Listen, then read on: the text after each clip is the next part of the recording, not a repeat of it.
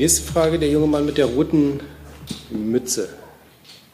Lieber Herr Scholz, Sie hatten vor einiger Zeit die Einführung einer europaweiten Digitalsteuer abgelehnt mit der Begründung, so ein Unterfangen würde lediglich auf internationaler Ebene Sinn machen.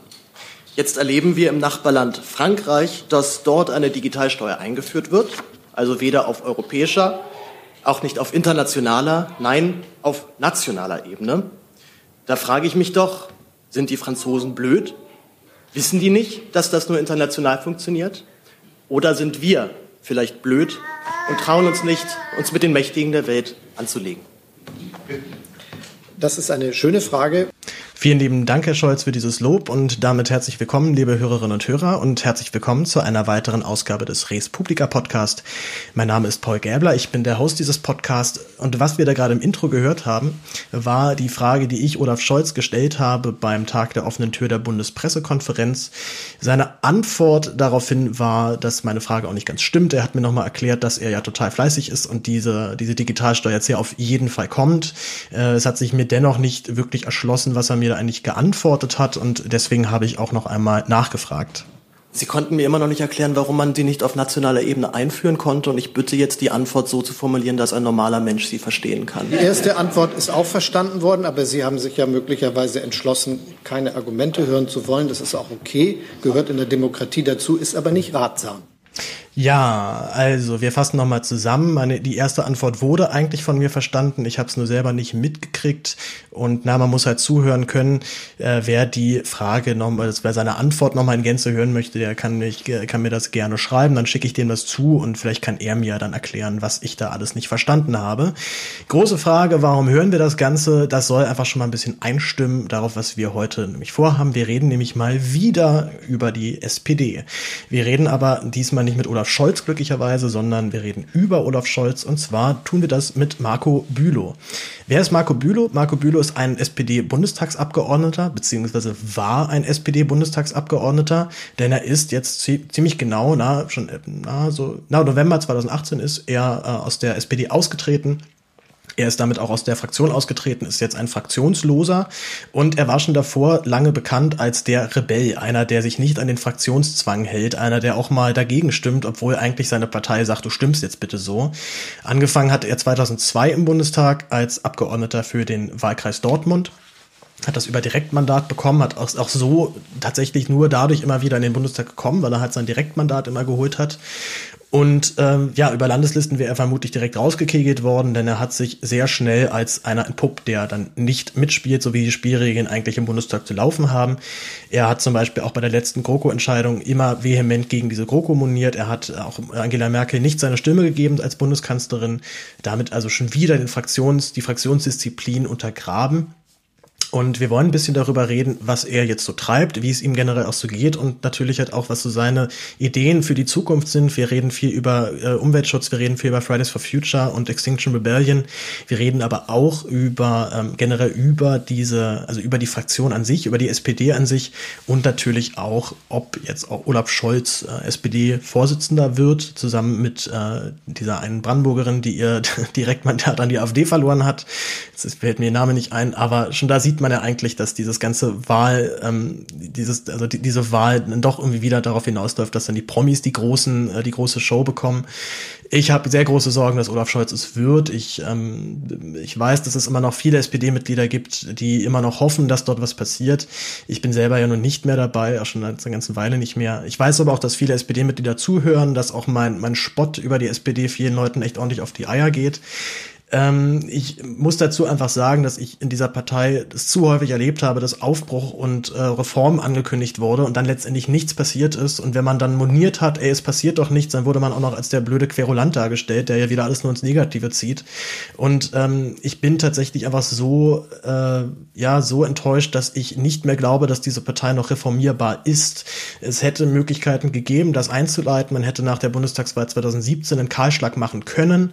Ähm, Scholz, Schulz Schulz hat damals gesagt, er möchte nicht in eine GroKo und spätestens an dem Tag, wo man sich dann doch irgendwie entschlossen hat, man geht es doch wieder in eine GroKo, war für mich die Glaubwürdigkeit von eigentlich jedem völlig erledigt. Also auch ich ein Stegner und auch eine, ähm, eine Frau Schwan, die natürlich, äh, denen ich schon mehr zutraue als so manch anderen. Äh, auch, auch ein Stegner hat sich ganz klar festgelegt, wir gehen auf gar keinen Fall in eine GroKo, da gibt es keine Hintertür. Und dann war er auf einmal doch für die GroKo und seit dem Tag ist eigentlich mein, also ist, ist mein Respekt vor diesen Menschen komplett im, im Keller. Ich kann das nicht mehr ernst nehmen und ich, tatsächlich muss ich auch wirklich sagen, dass ich, dass mir mein Verständnis mehr und mehr abhanden kommt für Leute, die sich immer noch in der Partei engagieren und immer noch hoffen, dass dort irgendwas passiert. Dazu kommen wir aber später im Interview auch nochmal ausführlicher. Äh, jetzt machen wir noch ein paar kleine Podcast-News. Wie ihr merkt, ja, mein Zwei-Wochen-Rhythmus, der ist passé. Denn zurzeit mache ich immer noch mein Praktikum beim Tagesspiegel. Ich tobe mich da in allen Bereichen schön aus. Ich schreibe jetzt immer wieder mal für den Berlin-Teil. Ich schreibe auch manchmal jetzt für den Sport. Äh, Sport macht vor allem echt wahnsinnig Spaß. Da war ich selber, hatte ich selber null mit gerechnet, dass ich irgendwie im, im Sportjournalismus mal landen könnte. Aber ja, wie es halt häufig so ist, äh, man hat gerade irgendwie noch einen Text, der geschrieben werden muss und dann fragt man halt mal schnell in den anderen Abteilungen rum, habt ihr nicht hier gerade jemanden, der irgendwie am Start wäre? Und ich habe mich natürlich sofort gemeldet, denn das, was ich vom Praktikum ja vor allem wollte, war, lernen, also einfach was zu tun haben, journalistisches Handwerk lernen und am liebsten mache ich das natürlich einfach schon beim, beim Arbeiten selber. Das Ganze ist auch nicht so ganz easy natürlich, weil ich habe keine Ahnung, was ich dort tue. Also letztendlich fühle ich mich immer auch so ein bisschen wie so ein Stümper, der einfach da sitzt und irgendwie einen Text schreibt und äh, letztendlich ja auch nur mich darauf ähm, berufen kann, was ich davor gelesen habe oder was ich vielleicht an anderen Texten mir dann als Vorlage nehme und gucke, okay, wie sind die aufgebaut, wie sind die strukturiert. Äh, der Tagesspiegel verfährt da schon so, dass man da sehr ins kalte Wasser geschmissen wird. Man kriegt wenig, ähm, wenig Handha, man wird einem wenig erstmal geholfen. Man muss sich da erstmal alleine durchschlagen. Das ist auf der einen Seite irgendwie auch sehr cool, weil man schon, weil das natürlich ein wahnsinniger Test auch ist, auch für einen selber. Allerdings natürlich auch dafür sorgt, dass man immer wieder mal kurze Momente der, der, ja, so nah an der Verzweiflung hat, weil man nicht genau weiß, was man jetzt hier machen soll.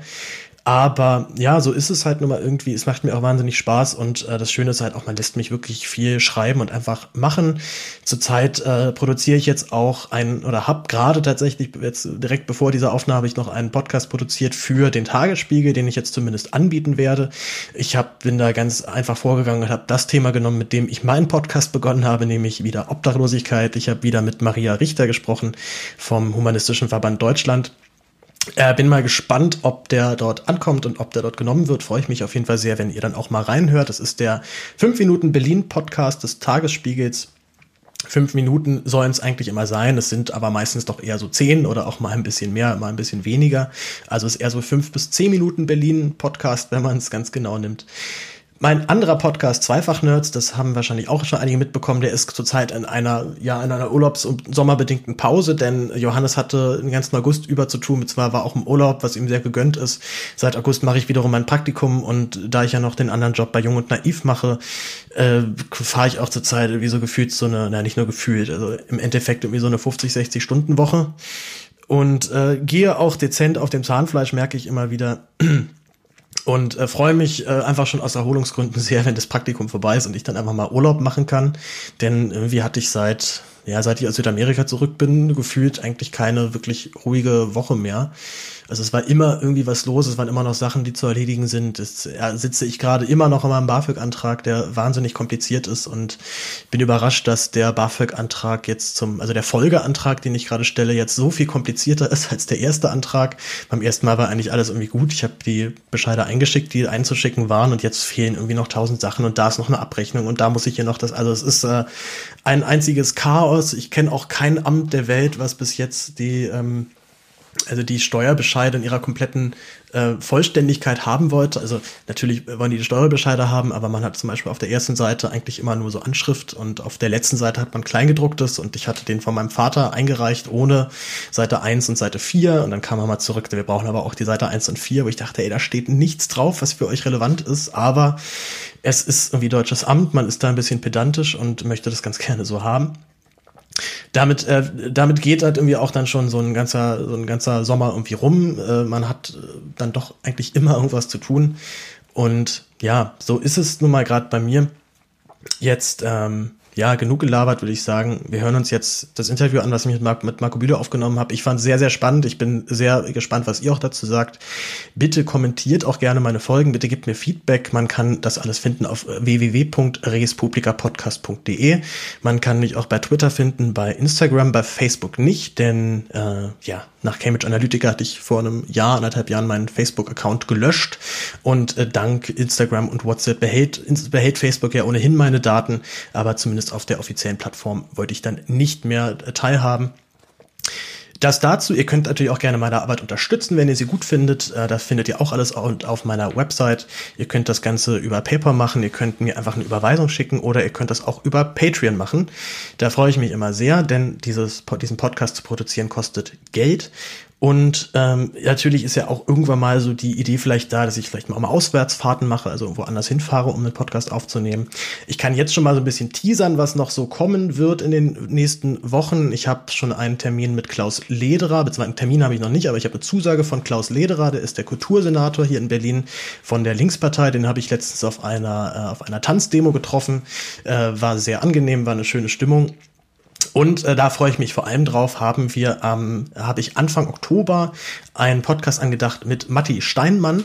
Matti Steinmann ist vielleicht jetzt nicht unbedingt jedem bekannt, der ist Fußballer, der hat lange für den äh, HSV gespielt, unter anderem äh, vorwiegend eigentlich nur in der zweiten Mannschaft ähm, ist dann ähm, zur Abstiegssaison, also kurz bevor äh, der HSV dann abgestiegen ist, hat er nochmal Christian Titz als Trainer übernommen aus der zweiten Mannschaft, hat er viele Leute hochgezogen, unter anderem Matti Steinmann, der dann auf einmal Stammspieler war, sein Bundesliga-Debüt dann sogar gegen den FC Bayern machen durfte. Und naja, wie es dann halt manchmal so passiert, dann neue Saison geht los, zweite Liga, eigentlich eine gute Situation, um neu, neu, richtig neu durchzustarten. Dann kommt aber ein neuer Trainer, der setzt dann eher auf einen anderen. Dann war äh, Matti auch noch verletzt. Also kommt, wie es halt dann so passiert, war er dann irgendwann wieder raus. Und jetzt hat er überraschenderweise ist er gewechselt und zwar nach Neuseeland zu Wellington Phoenix.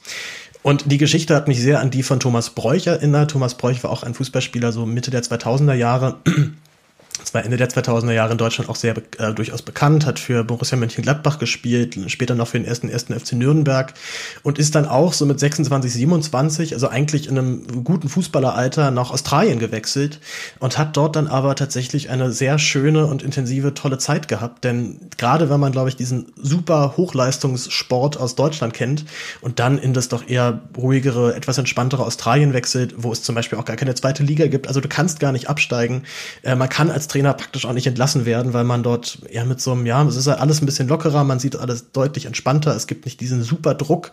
Und er hatte dort eine wunderschöne Zeit, deswegen freue ich mich sehr darauf, mit Matti Steinmann darüber zu reden. Darüber, über ähm, wann das genau passiert, erfahrt ihr dann auch noch, wie gesagt, wenn ihr mir bei Twitter zum Beispiel folgt, da ist das dann alles da. So, lange Rede, kurzer Sinn. Zehn Minuten sind jetzt auch schon wieder voll. Wir hören jetzt das Interview, was ich mit Marco Bülow geführt habe. Ich äh, bin, wie gesagt, sehr gespannt auf eure Reaktion darauf. Schreibt mir das alles gerne und ansonsten wünsche ich euch jetzt viel Spaß. So, ich sitze im Bundestag im Paul-Löbe-Haus und neben mir sitzt Marco Bülow. Hallo Marco. Hallo, grüß dich.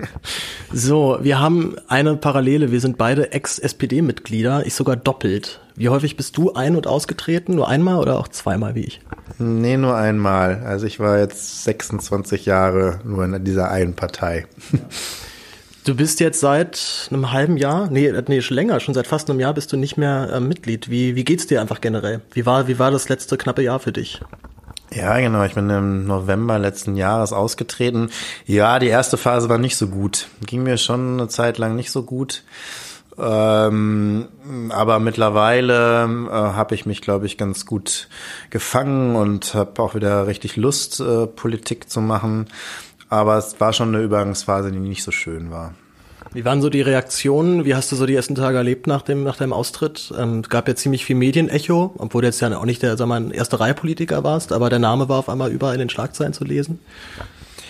Ja, das habe ich versucht auszublenden. Also es ging dann eher so in den in den direkten Kontakt. Also es war natürlich irgendwie auch vor Ort viele enttäuscht ähm, in der SPD und das hat mir, das ist mir schon sehr nahe gegangen. Ähm, aber es war auch klar, es gab, ich habe eine große Wahlkreiskonferenz gemacht mit meinem Ortsverein, dass ich gesagt habe, ich bin weiter Sozialdemokrat und ich bin auch weiter euer Abgeordneter. Und das gab auch eine Menge Zuspruch und das wollten die auch. Äh, aber darüber hinaus gab es natürlich auch ähm, das Übliche, ne? Fußtritte, Nachtreten und so weiter. Aber natürlich von den Leuten, wo es mich nicht überrascht hat und das mich auch nicht mehr so sehr trifft. Es hat eher nur noch mal ein paar Leuten gezeigt, wie man in der SPD leider miteinander auch umgeht. Vor allen Dingen, weil es sich nicht, ich habe ja eine ganz lange Erklärung abgegeben und vor allen Dingen eine innerliche Erklärung abgegeben. Und damit hat man sich natürlich leider nicht auseinandergesetzt, sondern immer nur dieses Persönliche und immer nur diese, diese Angriffe unter die Gürtellinie und nie mit den Argumenten sich auseinandersetzen. Und das ist, glaube ich, auch das Hauptproblem der SPD. Es wird immer sozusagen Auseinandersetzungen finden auf persönliche Art und Weise statt und nie über die Themen. Ich erinnere mich noch an einen Tweet auch von, von Johannes Kars, obwohl ich ihn selber nicht mehr bei Twitter habe, weil er mich äh, wie, wie viele andere auch geblockt hat. Ich habe allerdings auch da sehr lange dran gearbeitet, endlich von ihm geblockt zu werden. Äh, war das für dich auch nochmal so eine Bestätigung zu sagen, es war eine richtige Idee hier auszutreten, nachdem ja dann ähm, von vielen Abgeordneten auch nochmal ziemlich, ziemlich unschöne Kommentare kamen, ja nicht nur von Kars? Ja, also bei Kars habe ich nichts anderes erwartet. Ähm, aber das, das, hat natürlich teilweise das bestätigt. Ähm, die ähm, Susi Neumann, die ja leider verstorben ist, hat das ja zum Anlass genommen, selber dann auszutreten aus der Partei, weil sie gesagt hat, so wie mit dem Marco da umgegangen ist, das kann man nicht akzeptieren. Das zeigt leider also einiges. Aber wie gesagt, das kam für mich nicht mehr überraschend. Insgesamt würde ich sagen, es war eine richtige Entscheidung. In der SPD hat sich, auch wenn es jetzt in der Kandidatur um den Vorsitz gibt, es hat sich inhaltlich nichts geändert. Ähm, es hat sich auch strukturell nichts geändert in der SPD und ähm, dass die jetzt kandidieren in Vorsitz ist ja auch nur der Not geboren. Ähm, also leider muss ich sagen, war das ähm, eine richtige Entscheidung. Wie sieht es denn jetzt aus? Du bist jetzt fraktionsloser Abgeordneter. Du hast ja dein Büro ja auch behalten. Musstest du umziehen? Nee, du bist hier geblieben, ne? Oder? Ja, ich durfte hier bleiben. Ähm, aber das ist ja auch sozusagen, sind ja auch die Räume des Abgeordneten und gehören nicht der Fraktion, ne, sondern dem Bundestag und der Bevölkerung. Ähm, ich habe im Prinzip einen ähnlichen Status äh, und viele Rechte, die Abgeordnete generell haben. Aber natürlich sind auch ein paar Sachen anders ohne Fraktion. Es gibt aber auch ähm, einige Vorteile und es, man muss sagen, es gab früher weniger Rechte für Fraktionslose, die wurden aber irgendwann mal erkämpft und erstritten. Also wir haben Rederecht, wir dürfen in einem Ausschuss sitzen. Ich bin also in meinem alten Ausschuss wieder, im Umweltausschuss. Da hat mich ja meine Fraktion rausgenommen, so als Strafaktion, obwohl ich da vorher 16 Jahre, denke ich, gute Arbeit geleistet habe. Ähm, da bin ich also wieder drin. Leider nicht stimmberechtigt, das ist so ein bisschen die Krux. Ähm, aber man hat schon eine Menge Möglichkeiten als Fraktionsloser, so ist das nicht. Ich meine auch mal gelesen zu haben, dass du davon ausgegangen warst, dass du jetzt mehr Rederecht hast als Fraktionsloser als als ähm, SPD-Fraktionsmitglied. Hat sich das bewahrheitet? Ja, ich könnte theoretisch jede Woche reden. Das ist eher selten, dass das, also das machen einige Abgeordnete, aber eher die wenigsten aus einer größeren Fraktion. Da wird es aufgeteilt. Ähm, das ist schon eine Menge, auch wenn das von der Minutenzahl jetzt irgendwie nicht so riesig ist, also, aber das ist schon eine Menge. Und wenn du nicht gerade Sprecher bist, ähm, ein, für ein Sachgebiet, dann bist du eher seltener dran. Und natürlich, äh, so Leute wie mich hat man jetzt nicht so gerne mehr reden lassen, die, weil ich ja auch teilweise dann kritische Punkte angesprochen hat gegenüber der Regierung. Und ähm, das war natürlich, auch das war ja ein Grund, warum es am Ende nicht mehr ging, weil ich sozusagen ja nicht mehr ähm, um glaub, meine Glaubwürdigkeit zu behalten, konnte ich sozusagen meine Kritik gegenüber vor allen Dingen der großen Koalition nicht mehr im Zaum halten. Und ähm, das ist natürlich dann nicht so gut in der Öffentlichkeit für eine Fraktion. Ja, nun, ähm, die, äh, du, du hattest ja schon das erste Mal 2002, als du in den Bundestag gekommen bist, bist du ja direkt mit, ähm, mit Hartz-IV-Reform und Agenda 2010 gestartet. Du hast damals ja noch zugestimmt, sag mal, sagen wir mal jung und naiv, hast du dich im Tagesspiegel da auch bezeichnet. Wann war das erste Mal, dass du gesagt hast, das kann ich nicht mehr, ich kann das hier nicht entscheiden, ich stimme jetzt dagegen, auch wenn ich damit dafür jetzt Ärger mit der Fraktion, mit der Fraktionsführung bekomme?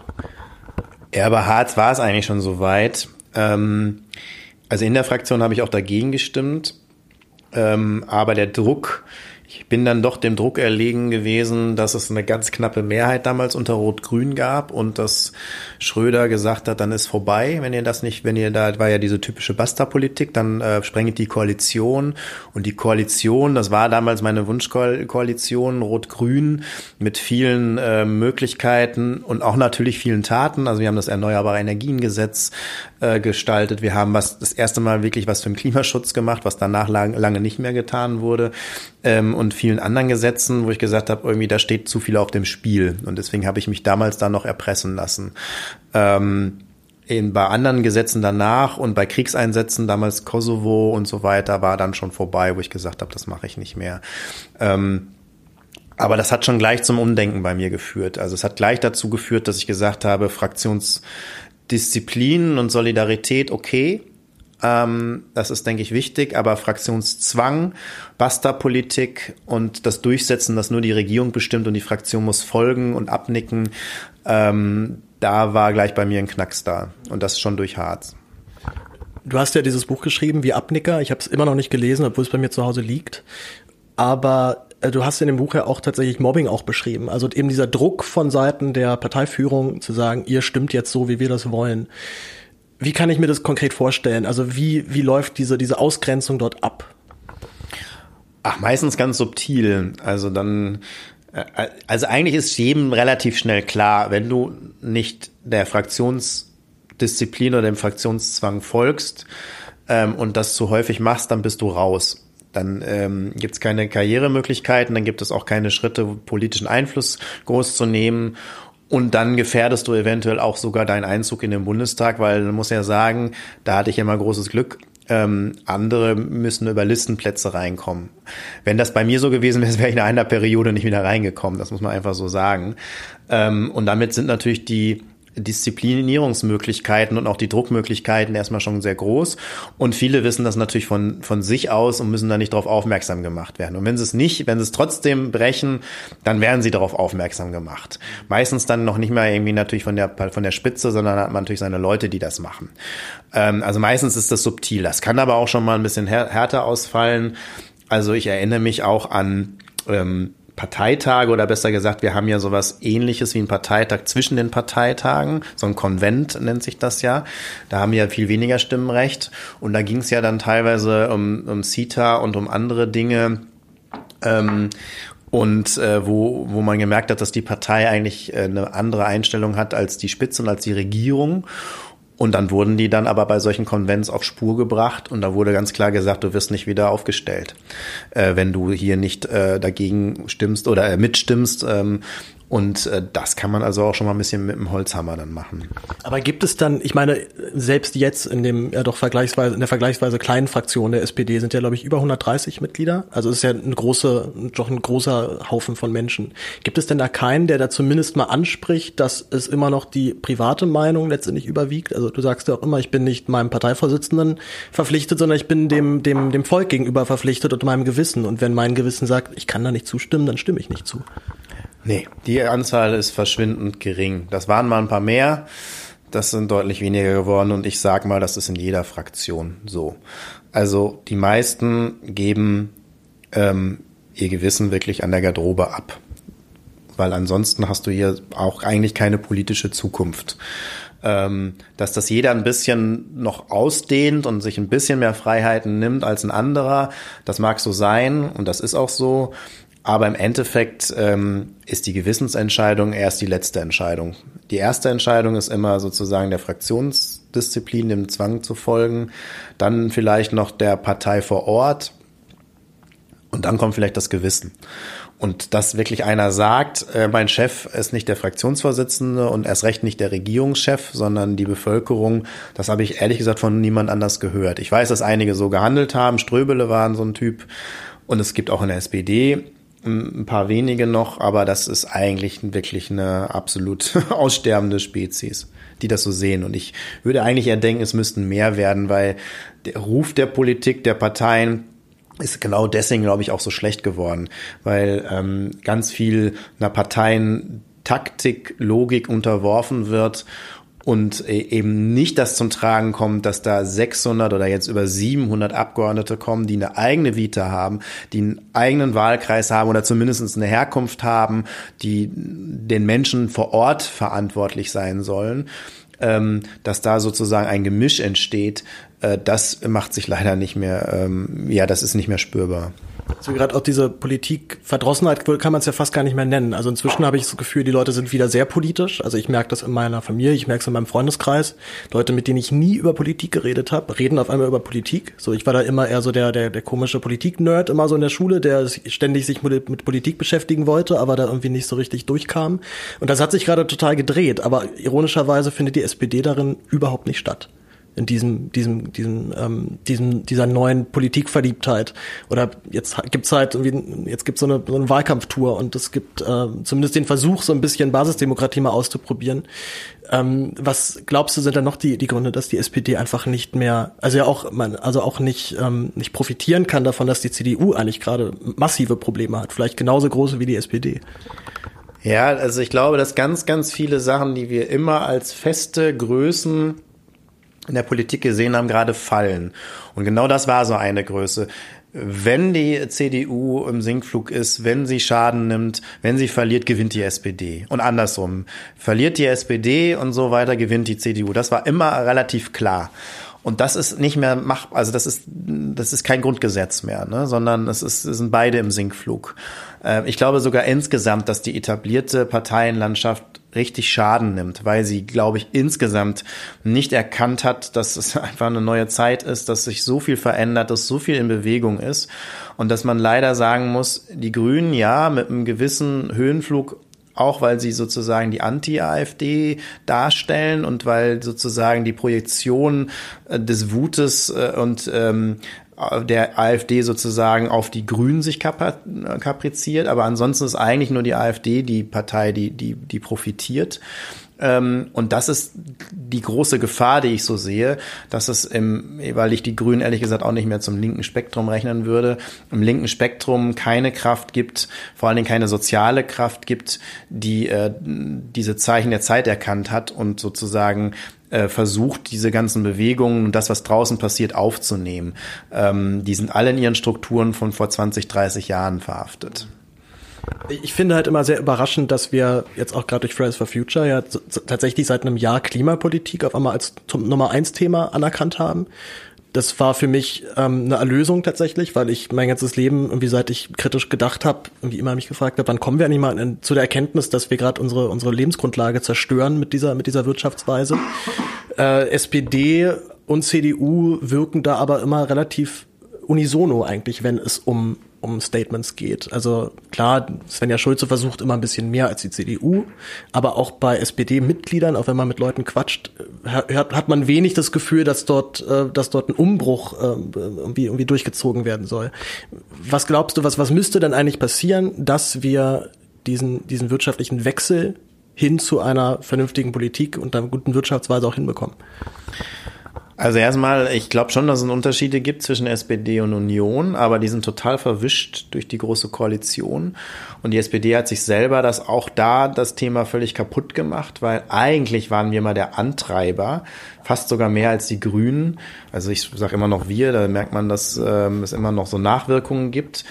Aber es gab mal, das wird den Jüngeren alles nicht sagen, aber es gab einen Hermann Scher, es gab einen Ernst-Ulrich von Weizsäcker, es gab einen Michael Müller, es gab Leute, die waren die Speerspitze in der Umwelt- und Klimabewegung. Da habe ich als Jugendlicher deren Bücher gelesen und auf einmal habe ich mit denen hier im Bundestag zusammengearbeitet. Und das war eigentlich super vor 12, 13 Jahren, aber dann gab es so einen ziemlichen ähm, Lobby-Erfolg äh, der, der Konservativen oder die Konterrevolution, wie ich das nenne, ähm, wo das alles kaputt gemacht ist. Und jetzt hat man das Gefühl, dass die SPD nur noch so eine Traditionskohlepartei ist ähm, die sich total schwer tut, dieses Thema zu besetzen. Sie tun zwar jetzt so, als wenn sie sozusagen das Thema Klima irgendwie doch relativ hochhängen, aber das tun Leute so, wo ich weiß, dass ich und andere, die sich für Klima eingesetzt haben, immer gegen Beton gelaufen sind. Und das ist aber interessant, weil da ist die SPD symptomatisch für einen Teil der Gesellschaft, für einen größeren Teil der Gesellschaft. Weil diese Leute, die so denken, finden sich in den Medien wieder, die finden sich auf der Straße wieder, die finden sich bei den Gewerkschaften, bei ganz vielen Organisationen wieder. Und die haben alle die Zeichen der Zeit nicht nur verschlafen, sondern sie haben nicht gecheckt, dass das eins der wichtigsten, wenn nicht sogar das wichtigste Thema und die wichtigste Herausforderung ist. Und ähm, was, glaube ich, auch die Grünen nicht checken und insgesamt immer noch so ist, dass man das Thema auch nicht beiseite schaffen kann oder gewinnen kann, dadurch, dass man neue Technologien fördert und nicht über das System, unser politisches, demokratisches, soziales System spricht. Weil das gehört damit zu. Dieses System hat das geschaffen, diese die Problematik, die wir haben. Und mit diesem System ähm, wird man es nicht in den Griff kriegen. Das war so zum Beispiel die, der, das Kernproblem des Emissionshandels. Und man wird es auch nicht mit einer CO2-Steuer in den Griff kriegen, sondern man muss sozusagen insgesamt eine Menge ändern. Und das, glaube ich, ähm, haben, hat 90 Prozent der Politik nicht begriffen. Ich, ich merke halt immer dann bei mir selber, jetzt gerade wenn ich, wenn wir über Fridays for Future reden, über Klimaschutz, dass ich ja eigentlich relativ konservative Punkte da vertrete. Wenn ich jetzt sage, ich möchte die Natur so bewahren, so wie sie ist, ich möchte, dass wir zurückfahren in der, in der Klimapolitik, ich möchte, dass äh, in der Wirtschaftspolitik, ich möchte, dass wir äh, weniger Zeug kaufen, anstatt immer mehr und immer noch ein Gerät und noch ein Gerät und habe manchmal auch immer so ein bisschen den Verdacht, dass da vielleicht auch dieses, dieses Linkssein, was du auch meintest, so wir haben kein, kein, kein Spektrum mehr, was eine linke Politik gerade abbildet, sich da auch so ein bisschen selbst gerade in den Schwanz beißt. Denn ähm, links heißt ja auch immer dann progressiv Fortschritt, Erneuerung und so weiter und auch ganz viel technischer und wirtschaftlicher Fortschritt. Dabei wäre ja eigentlich zurzeit ein Rückschritt der, der, der richtige Weg, um die, um, wenn wir die Problematik noch retten wollen. Also kann die SPD vielleicht gar nicht darauf so reagieren, wie sie reagieren müsste, aus unserer Meinung nach? Ja, interessanter Aspekt. Also ich glaube auch, dass man eigentlich ein bisschen konservativ sein muss, äh, wenn man eine, wenn man das richtig einschätzt und was man eigentlich machen müsste in der Klima- und Umweltpolitik und vielleicht auch ein bisschen in der Wirtschaftspolitik. Aber ich glaube, es braucht eine Kombination. Weil ich würde natürlich schon sagen, dass man neue Technologien und bessere und effizientere Technologien einsetzen muss. Das ist schon erstmal progressiv. Ich glaube schon, dass man mit anderen, dass man auch nicht nur zurückgreifen kann da bin ich auch immer im Clinch mit Linken oder auch mit linken Sozialdemokraten, dass man immer nur das aus der Mottenkiste rausholen kann, wie man Vermögensteuer und so weiter. Das sind nette Points, aber im Endeffekt glaube ich, um wirklich mal was zu verändern, brauchen wir, brauchen wir ein neues System. Und da können wir auch nicht auf sozialistische Instrumente zurückgreifen. Und ich glaube auch bei einer Klima- und Umweltpolitik geht es nicht nur um das Bewahren und Konservieren, sondern da wird es auch darum gehen, wie wir ähm, auch Anpassungsstrategien fahren. Weil ich bin, ich bin nicht derjenige, der sagt, ist jetzt eh alles zu spät und deswegen brauchen wir auch nichts mehr machen, weil es ist auch ein Unterschied, ob wir drei Grad oder 3,5 Grad Erwärmung haben. Deswegen müssen wir natürlich handeln. Aber ich bin trotzdem dafür, dass man äh, nicht die, sich die Augen verschließt. Wir sind mittendrin und wir werden den Klimawandel. Den Klimawandel gibt es. Den werden wir nicht verhindern. Wir vielleicht verhindern wir die Katastrophe, aber wir werden nicht den Klimawandel verhindern. Das heißt, wir brauchen auch Anpassungsstrategien. Welche Bäume pflanzen wir? Was machen wir? Und das sind progressive Elemente. Also ich glaube, hier muss man eher, muss man sozusagen vermischen.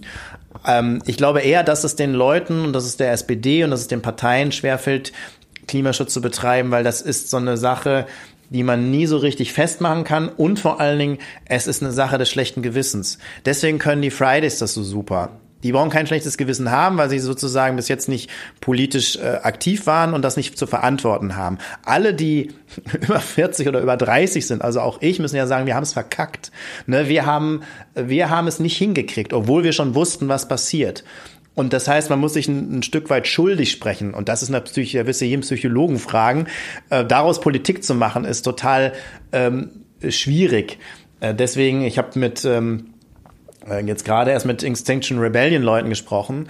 Finde ich ganz spannend, was die für eine Strategie machen. Die sagen, vergesst alles, was gestern und vorgestern waren. Wir wollen irgendwie nicht irgendwie ein Schuldbekenntnis haben, sondern wir wollen von euch das Bekenntnis ab heute zu sagen, yo, das ist eine schwierige, blöde Situation und wir müssen das und das tun und vergessen alles, was gestern und vorgestern war. Ich glaube, das ist eine Psychologie, die funktioniert. Es, also vor allem fand ich bei Extinction immer super, dass sie immer nicht judgen. Also es geht dort nicht um, wie du, du isst Fleisch, was bist du denn für ein schlechter Mensch, sondern herzlich willkommen, schön, dass du bei uns mitmachst. Und man, man die sagen ja auch, fahr, komm mit dem SUV zur, zur Blockade, ist uns scheißegal, Hauptsache du bist da. Und das finde ich einen ganz wichtigen Ansatz, dass man von dieser Individualebene immer mal wegkommt. Also immer dieses, dieser Fingerzeig, aber du bist doch jetzt gerade erst geflogen, das, das bringt's dann letztendlich nicht, wenn das Problem äh, im, im System an sich liegt und nicht in dem, dem Verhalten des Einzelnen. Ja. Ja, ich finde deswegen auch solche, sind so Diskussionen auch dumm über Thunberg, dass ob die dann mit dem Segelschiff und das Segelschiff dann braucht dann mehr als das CO2, als wenn sie fliegen würde. Da lobe ich mir so, da bin ich wieder bei Hermann Scher, der gesagt hat, ja, ich fliege jeden Tag, weil ich versuche, die Erneuerbaren überall auf der Welt zu etablieren dazu muss ich das tun und habe ja auch kein schlechtes Gewissen. Ne? Also klar, da kann man jetzt draufhauen, ne? aber ich finde, ähm, eine Individualschuld zuzusprechen, äh, auch völlig daneben, sondern man muss gucken, was ab jetzt zählt und was man besser machen kann. Und dazu braucht es allgemeine Regeln und dazu muss, braucht es allgemeine Innovationen. Jeder Einzelne kann was machen, aber im Endeffekt wird es, das wird uns nicht retten. Und da müssen wir sozusagen äh, hinkommen, wie wir, wie wir, wie wir das gestalten und schaffen. Und ich, ich habe nur Angst, äh, jetzt ist die Bewegung so. Aber wenn wir es nicht im hinkriegen, die nächste Bewegung, die wird die wird eventuell mit Maschinengewehren da stehen und die wird eventuell lünchen und die wird eventuell sagen, das und das habt ihr alle nicht gemacht und jetzt seid ihr alle dafür verantwortlich. Also das ist, das sollten sich vielleicht mal die Leute überlegen, die versuchen immer noch zu verhindern, was die nächste Bewegung sein wird. Die wird nicht so friedlich sein wie die, die jetzt abläuft. Da kann man über jeden sei, äh, froh sein, der nur ähm, zivilen Ungehorsam ähm, übt. Ne? Von daher glaube ich, äh, wenn wir es jetzt nicht begreifen, haben wir uns auch demokratisch auf einiges einzustellen. Ja, das, bei, bei Extinction hatte ich auch mit ein paar, paar geredet und die meinten, dass jetzt also sehr viele Schüler von Fridays for Future rüberkommen zu denen und halt sagen, die sind uns irgendwie zu weich, die sind uns zu lasch bei Fridays for Future, wir wollen jetzt hier mal ein bisschen Radikalität haben und sich die teilweise wirklich immer das richtig einfangen müssen, sagt dem Motto, nee, jetzt übertreibt man nicht so, entspann dich und wir wollen zivilen Ungehorsam und keine Gewalt. Und äh, so gesehen ist natürlich das ist ein spannender Punkt. So, wie wird wie wird's in 10, 20 Jahren aussehen, wenn wir dann nicht nur irgendwie 40 Grad im Sommer haben, sondern vielleicht auch schon im Herbst irgendwann 40 Grad haben. Also das weiß man ja alles nicht. Und zur Zeit waren doch eigentlich immer die Erkenntnis nach jeder Klimakonferenz, dass die Entwicklung sehr viel schneller geht, als man es äh, prognostiziert hat. Gerade weil man ja auch nicht mit irgendwelchen reißerischen Zahlen ähm, da, davor dann da rumlaufen wollte. Ähm, jetzt haben wir gerade beredet, was man so, so gesehen eigentlich alles tun müsste. Wie groß siehst du denn die Chancen jetzt für den 20.09., wo ja das, ähm, das bahnbrechende äh, Klimapapier von der GroKo vorgestellt wird, dass das dann der große Wurf wird? Es sind ja auch schon ein paar Sachen geleakt worden. Ja, das ist überhaupt kein großer Wurf. Ich habe ja jetzt gesehen, was die CDU, CD, CSU da aufgeschrieben hat. Das ist ein Skandal. Die kommen wieder mit ihrem Emissionshandel an, der nicht funktioniert hat, den wir seit 15 Jahren oder seit über 10 Jahren versuchen und der ja auch gewollt gescheitert ist. Ähm, und das sind die gleichen ewigen Methoden, übrigens sehr spannend. Äh, es gab eine Veranstaltung vom Initiative Neue Soziale Marktwirtschaft, den einen der Oberlobbyisten, die damals schon dafür gesorgt haben, dass es ein ja, eine Umkehr bei der Klimapolitik gab, die alles ausgebremst haben, die knallhart Arbeitgeber, einige wenige Arbeitgeber vertreten und ihr Geld kriegen, die aber die so tun, als wenn sie sozusagen was Soziales für die Menschen wollen. Ähm, und die haben Vorschläge gemacht, die die Union jetzt fast eins zu eins übernommen hat. Also sehr interessant, wie da wieder klare Lobbypolitik betrieben wird. Ich glaube übrigens, viele sind überfahren worden von, ähm, von der Bewegung draußen. Die stellen sich jetzt aber alle auf. Das sind alles Dinos, diese Lobbyisten. Ähm, aber die stellen sich jetzt auf und die werden sozusagen die Parteien wieder ziemlich in den Griff kriegen. Ähm, und da werden solche Ausflüge wie Söder, die er manchmal noch gemacht hat und so, die werden ganz schnell wieder eingefangen. Ähm, und beim CDU, CSU-Papier, da sieht man's. Ja, also diese ganzen Sprüche, die jetzt viele auch Unionspolitiker gebracht haben, wie wichtig Klima ist, werden jetzt offenbar, und zwar genau in diesem Papier. Ähm, und ich befürchte, so viel besser sieht es in der SPD auch nicht aus. Einiges Gutes fordern die, aber dann weiß ich ja wieder, was für ein Kompromiss rauskommt und äh, das wird dann am Ende äh, nichts bringen. Von daher glaube ich, muss die Bewegung durchhalten und ähm, müssen die Streikwellen weitergehen und die müssen sich sogar noch ausweiten. Also es müssen sich auch alle Erwachsenen äh, und überhaupt alle überlegen, äh, das in welcher Form auch immer zu unterstützen. Du hast jetzt gerade auch noch gesagt, mit einer CO2-Steuer würde man dem Problem auch nicht wirklich gerecht werden. Was wären denn deine Vorschläge, dass man zumindest in Deutschland bis 2030 die CO2-Emissionen so weit eindämmt, wie es dann auch der, der Pariser Klimaschutzvertrag vorsieht? Also ich glaube, man muss immer alles machen. Also ich bin schon für eine CO2-Steuer. Ich bin übrigens für eine CO2-Steuer, die man sehr sozial gestaltet. Das kann man sogar so ein Sozialprogramm rausmachen dann nimmt man nämlich sozusagen auch die Angst oder auch diese Vorurteile, dass man Soziales und Klima und Umwelt nicht verbinden kann, weil damit wird immer Angst gemacht. Äh, und zwar diejenigen, die so ansonsten sehr asozial Politik machen, äh, sind immer die am lautesten, die gesagt haben, nee, das können wir uns sozial nicht leisten, äh, das Klima zu retten. Das kostet ja so viel. Ähm, ähm, und deswegen kann man das gerade an der CO2-Steuer, glaube ich, sehr gut praktizieren. Aber das heißt nicht, dass es auch andere Sachen geben muss. Es muss Einschränkungen und Verbesserungen geben beim Artenschutz. Wir brauchen ähm, eine Strategie beim Plastik und nicht nur ein Plastiktütenverbot. Wir brauchen, ähm, was das Klima angeht, klare Vorschriften. Wir brauchen vor allen Dingen einen Abbau der Subventionen. Also wir äh, äh über SUV kann man ja jetzt streiten, wie man will, aber was nicht sein kann, ist, dass wir es noch subventionieren. Also als Dienstauto kriegt man für ein SUV halt äh, dann mehr ähm, oder kann mehr von der Steuer absetzen. Das ist Freiheit. Das ist doch Freiheit, Marco. Nee, Freiheit ist ähm, Freiheit ist jeder, dass jeder sich das kaufen kann, was er will. Aber es ist keine Freiheit, dass der Steuerzahler dafür bezahlt. Und dass der, ähm, je größer der Wagen ist, umso mehr bezahlt. Das heißt, äh, der Mensch, der den Bus fährt, ähm, der Mensch, der an der Kasse steht, der Mensch, der die Alten pflegt und dafür einen Appel und ein Ei bekommt und so gerade überleben ist und noch Steuern zahlen muss, der zahlt den fetten SUV von irgendjemandem, der den von der Steuer absetzt. Das ist, finde ich, eher eine Einschränkung von Freiheit und da werde ich auch wütend.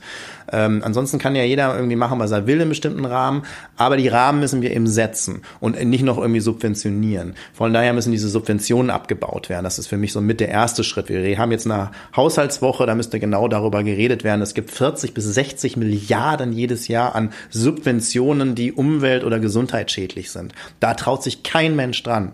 Da gibt's auch keine adäquaten Vorschläge von den Oppositionsparteien, immer nur so Ansätze. Da müssen wir viel, viel stärker ran. Also es gibt so viele Maßnahmen, die wir eigentlich besetzen müssten. Wir brauchen einen anderen Waldschutz, übrigens auch international, ne? weil dass die Wälder brennen, dass die Wälder abgeholzt werden in Brasilien, damit haben wir was zu tun. Ja, damit haben wir was zu tun, weil unser Fleischkonsum in die Höhe geht, weil wir äh, Sojaplantagen weltweit ohne Ende bauen müssen, damit es genug Futter gibt für die Tiere und weil wir bestimmte immer noch Tropenhölzer und so weiter importieren. Das heißt, wir sind ja nicht unschuldig daran, was in Brasilien und was in Afrika passiert.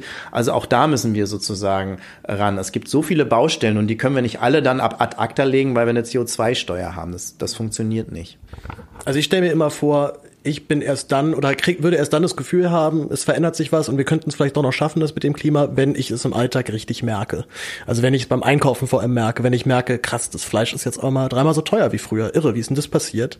Und da drängt sich für mich aber auch noch so die nächste Sorge auf, und zwar vor, vor der nächsten Protestbewegung und jetzt eben nicht die Leute, die sich gegen Flüchtlinge richten, sondern zwar selbes Klientel, aber die halt dann sagen, äh, diese, diese Maßnahmen sind, äh, schränken meine Freiheit ein, das geht so nicht mehr. Also ich sag mal, diese Sorge der Politik von CDU, SPD ist ja nicht ganz unberechtigt, dass die dann in einen, in einen Shitstorm von, von alten, von alten Leuten geraten, die keine Lust haben, auf ihren, ihrem Lebensabend jetzt nochmal was verzichten zu müssen. Wie glaubst du, gerade im Hinblick auf die soziale Frage, dass man es den Leuten trotzdem irgendwie so erklären kann, dass sie es dann akzeptieren? Ein Shitstorm wird es geben. Ich habe damals es ja erlebt, ähm, als die Ökosteuer eingeführt wurde und an den Tankstellen ein Riesenaufstand gemacht worden ist. Dass dann ohne Ökosteuer der Spritpreis ähm, angestiegen ist, weil äh, die Ölkonzerne das so wollten, das hat dann komischerweise keinen aufgeregt oder hat man so hingenommen. Also den, natürlich wird es den geben. Aber die soziale Frage äh, sozusagen dafür zu benutzen, ähm, keinen Klimaschutz zu machen und kein Umdenken äh, zu machen, ist totaler Quatsch, weil das Geld ist da. Und wenn man das richtig gestaltet, gibt es sogar noch eine Umverteilung und einen Nutzen. Ähm, nochmal, 40 bis 60 Milliarden für, für Subventionen, die wir ausgeben. Wir zahlen wahrscheinlich jetzt Strafzölle demnächst oder Strafzahlungen demnächst an die EU, weil wir unsere Klimaschutzziele nicht einlösen. Also das Geld könnte man ja nehmen und das wird, werden vielleicht 20, 30 Milliarden sein. Das muss man sich mal vorstellen. Wir zahlen jetzt noch an die Banken, weil wir die Banken gerettet haben und nicht, wie man das bei normalen Unternehmen machen würde, in der Marktwirtschaft, dass man sie sozusagen dann einfach pleite gehen lässt. Nein, wir haben sie gerettet. Da zahlen wir immer noch Milliardenbeiträge jedes Jahr. Äh, wir haben ähm, im Haushalt jetzt eine Erhöhung in zwei Jahren von über sechs Milliarden für Verteidigung. Äh, gleichzeitig erhöhen wir aber den Umwelt- und Klima ähm, ähm, Ausschuss und äh, ähm, das Ministerium, das kriegt äh, 600 äh, Millionen dazu. Also nicht mal ein Zehntel zu dem, was der Verteidigungshaushalt erhöht wird. Das heißt, wir setzen einfach die falschen Prioritäten. Das Geld ist eigentlich da und das heißt, das würde keinem wehtun draußen, ne, wenn man sozusagen das Geld umschichten würde. Da kann man auch keinen Shitstorm äh, hervorrufen und trotzdem muss es insgesamt auch ein Umdenken geben. Weißt du, was mich gerade nicht am meisten äh, beunruhigt, dass du mit solchen Positionen, wo ich jetzt immer nur still den Kopf nicke und sage, jawohl, so genauso ist es, äh, in der SPD isoliert warst, offensichtlich. Würdest du das so sehen, dass du, dass das schon solche Forderungen oder sag mal anzusprechen, dass wir 60 Milliarden in völlig äh, schädliche in, in völlig schädliche Subventionen verbuttern, äh, dass das dann schon Ärger geben kann oder dann zumindest doch Leute sich auf die Füße getreten fühlen durch solche Aussagen? Ja, klar, weil also zwei Drittel der Politik hier ist Lobbyismus, ist lobbygesteuert. Und lobbygesteuert meine ich nicht, dass es ja legitim, dass auch Unternehmen, Verbände, was weiß ich, und auch Greenpeace ist Lobby, ähm, dass die ihre Position deutlich machen, sondern mit Lobby getrieben meine ich, dass es einigen wenigen Großkonzernen nutzt. So machen wir hier Politik und die haben den Einfluss und die entscheiden am Ende ähm, und nicht die Abgeordneten. Ähm, und das ist das große Problem. Deswegen, ich bin bin hier als Umweltpolitiker eigentlich in den Bundestag gekommen, bin gleich in den Umweltausschuss gekommen. Mein Thema war erneuerbare Energien, Atom und so weiter. Ähm, und irgendwann habe ich relativ oder relativ schnell habe ich erkannt, dass ich mich eigentlich um Lobbyismus und, Dem und Demokratie und Transparenz kümmern muss und weniger um, um mein Fachthema, weil mein Fachthema kann ich niemals durchsetzen, meine Position, wenn sich das System nicht ändert. Und dieses System ist so aufgestellt, dass die Lobbys hier regieren, dass es wenig Transparenz gibt. Es gibt nicht mal ein Lobbyregister. Das ist so peinlich und lächerlich.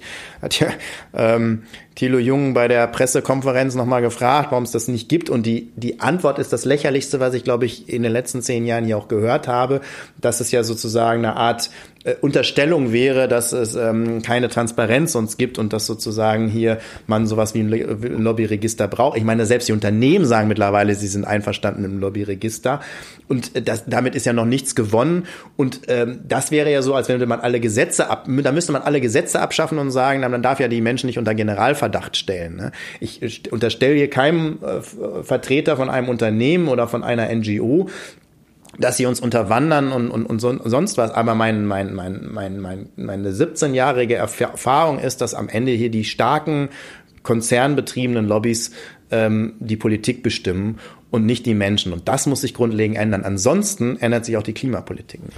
Zumal ja diese Antwort der Bundesregierung ja eigentlich schon impliziert, dass man Recht hat. Also wenn es dann halt heißt, es wäre eine Unterstellung, heißt ja schon, man möchte auf gar keinen Fall ein Lobbyregister haben, weil dann transparent wäre, wie häufig man sich eigentlich nur mit Lobbyvertretern trifft. Oder wie du auch schon sagtest, auch Greenpeace macht dann letztendlich Lobby, aber du redest ja über die, die Großkonzerne, die letztendlich auf Profit aus sind. Und Greenpeace ist eben nicht unbedingt auf Profit aus. Also Greenpeace sagt dann im entscheidenden Fall auch, nee, dann verzichten wir jetzt hier auf den Profit, wenn wir dafür aber hier die, die Menschen um und äh, um, um das, um die Fabrik schützen oder die Tiere, die da drin geschlachtet werden. Ist ja auch, äh, ist, ist ja auch Lobbyismus, aber halt für eine in Anführungszeichen gute Sache. Ja, das heißt ja nicht, dass die immer recht haben. Auch das würde ich noch nicht mal unterstellen, aber es gibt halt ein totales Ungleichgewicht.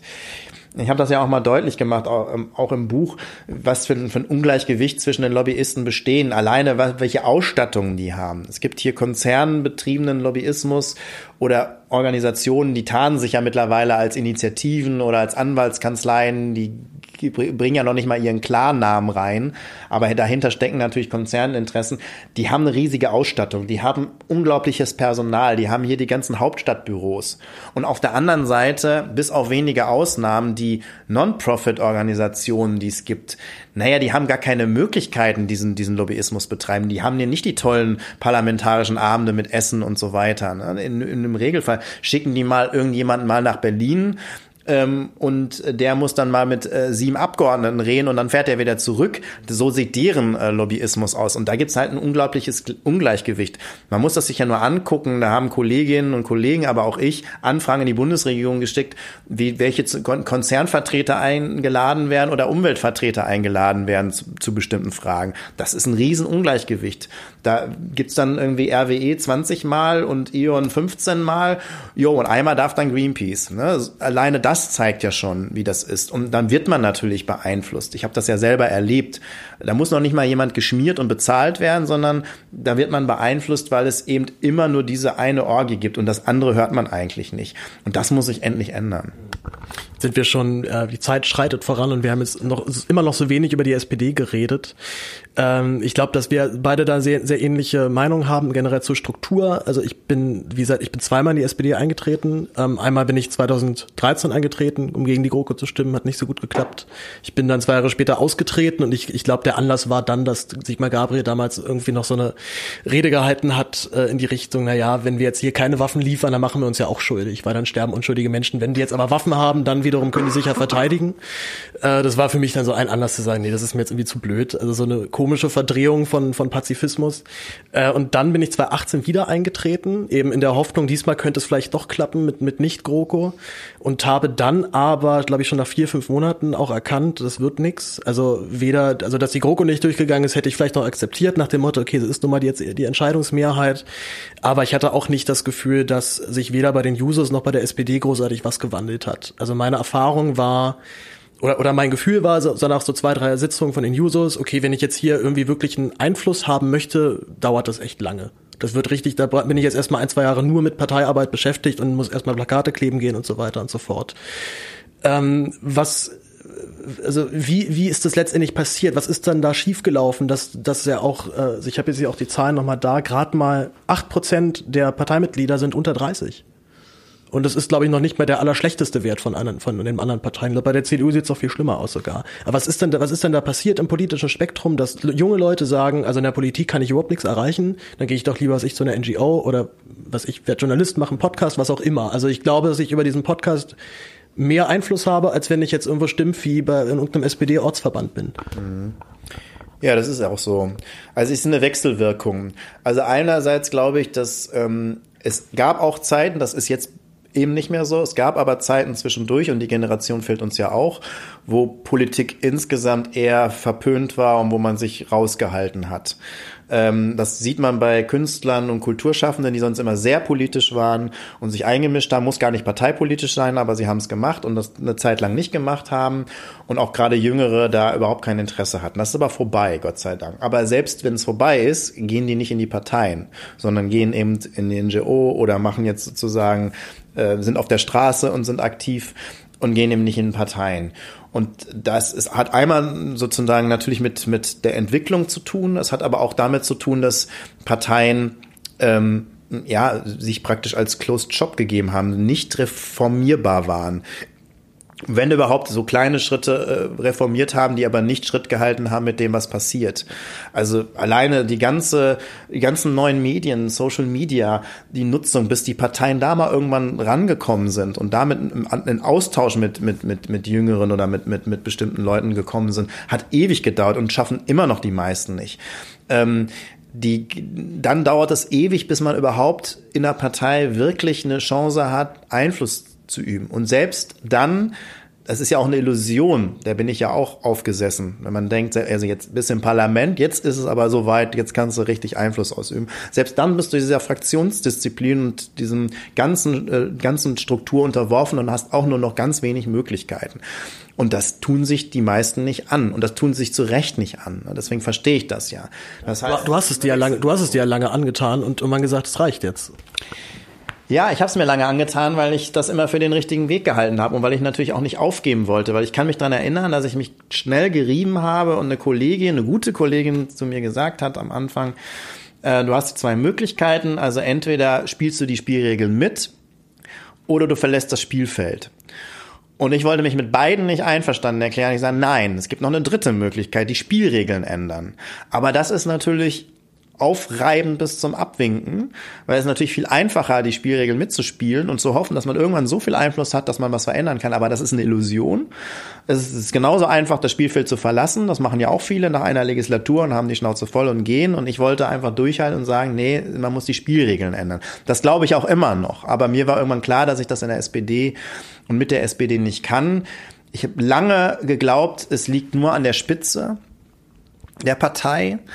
Ähm, und die Basis würde ganz anders ticken und die Basis würde sozusagen irgendwann würde sie putschen und irgendwann würde sie sagen, sie hat die Schnauze voll. Und da bin ich aber jetzt ein paar Mal ähm, mit auf die Fresse gefallen oder ein paar Mal wurde ich eines Besseren belehrt, dass es eben nicht nur die Spitze ist, sondern dass es durchgängig ist bei den Funktionären bis in die Unterbezirke, bis in die Ortsvereine und vor allen Dingen auch in die Mitgliedschaft, weil ansonsten wäre nicht zweimal die GroKo also es war so sehenden Auges, was da gemacht worden ist und doch mit einer relativ deutlichen Mehrheit. Und ansonsten hätten Parteitage dann irgendwann mal was anders entschieden. Oder wäre ein Aufstand gekommen und dieser Aufstand, den gab es nicht. Der ist, ähm, die Basis und so ist viel zu schwach. Denn die meckern zwar, haben mir in vielen Recht gegeben von meinen Positionen, aber am Ende stehst du doch mit wenigen Leuten da. Und dann musst du irgendwann überlegen, ob die ganze Energie ähm, ob du die nicht woanders reinsteckst, ne? Weil so ein Don Quixote äh, mit Sancho Panza ähm, auf Dauer zu spielen bringt nichts. Ja. Ich, erinnere mich halt auch noch, also ich wäre durchaus für Krawall oder zumindest Protest und Auflehnen zu haben gewesen. Also ich weiß nur, dass ich beim Debattencamp war mhm. und auch jetzt dachte, jetzt geht's hier mal richtig ab und jetzt hauen die Mitglieder hier mal so richtig auf den Tisch. Und letztendlich war es ja eine schön inszenierte, aber doch ziemlich ergebnislose Parteiveranstaltung. Also es sah wirklich alles sehr nett aus, das war schon alles schön, schön designt und man hat sich da viel Mühe gegeben. Aber letztendlich saß halt dann wieder die, die Partei Oberen auf der Bühne und haben ihre, haben die Themen vorgegeben, die debattiert worden sind. Und man durfte dann halt auch mal mitreden. Also ich, ich würde gar nicht sagen, dass es dann nicht auch mal zur Sache ging. Da gab es auch echt heftige Aussprachen dann teilweise. Aber das war nicht, ähm, also sagen wir mal so, was ich eigentlich erwartet hatte, so ein, so ein, so ein Corbyn-Move. Also nach dem Motto, wir machen jetzt immer alles hier platt und bauen die ganze Partei neu auf von der, von der Wurzel. Das ist ja genau nie passiert. Und was, was, was mir mal aufgefallen ist bei den Jusos, trifft, also wenn man da Krawall und Revolte vorschlägt, triffst du dann nur auf Abwehr, von den nächsten können wir auf gar keinen Fall machen, dann würden wir uns ja komplett ausschließen aus dem demokratischen Diskurs. Und ich immer vorgeschlagen habe, nee, werdet mal polemisch, so dann macht mal so richtig, richtig polemische Krawallaktionen auf dem Parteitag, um halt deutlich zu machen, das geht so nicht mehr.